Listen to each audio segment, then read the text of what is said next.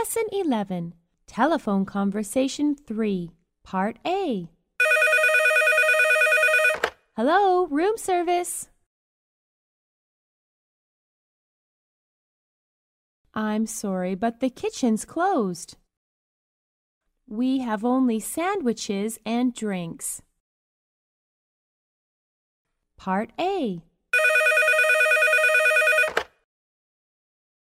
This is room 369. I'd like to order some food, please.